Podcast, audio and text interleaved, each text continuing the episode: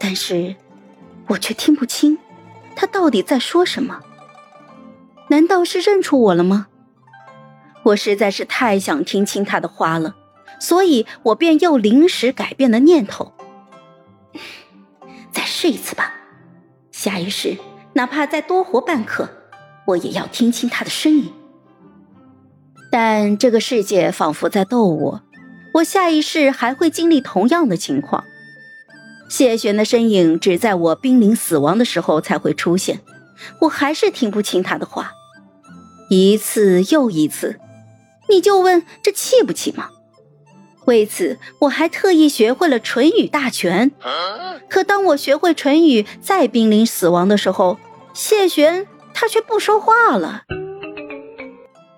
他开始与我进行眼神交流，少年的眼睛红彤彤的，蓄满了悲伤，仿佛有千言万语欲说还休。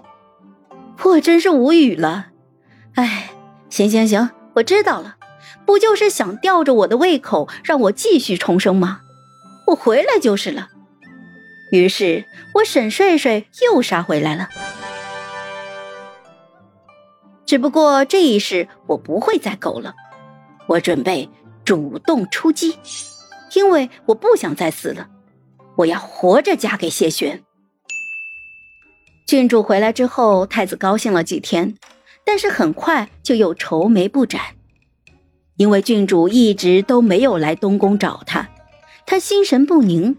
我见怪不怪，毕竟那位郡主在太子的心里是白月光，可是太子在对方的心里不过就是鱼塘里的一条肥鱼罢了。我使了一些小伎俩，故意的让东宫的下人们闲聊的时候被太子听见，于是太子便得知了一些消息。哎，你说。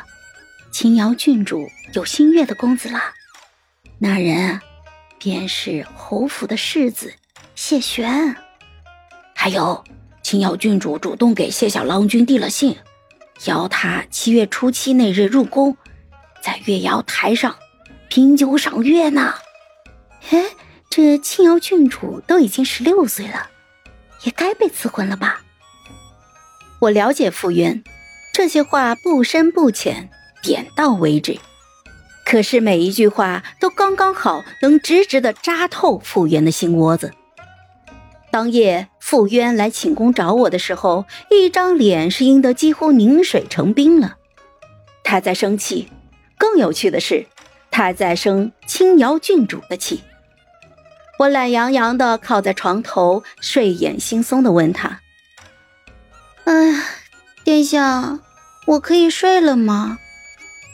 我深知这种时候，我还模仿那位白月光，只会激化他胸中的怒火。但是我等的就是这个。果然，傅元信手就摔了杯盏，眼神偏执而病态的盯着我。不许睡！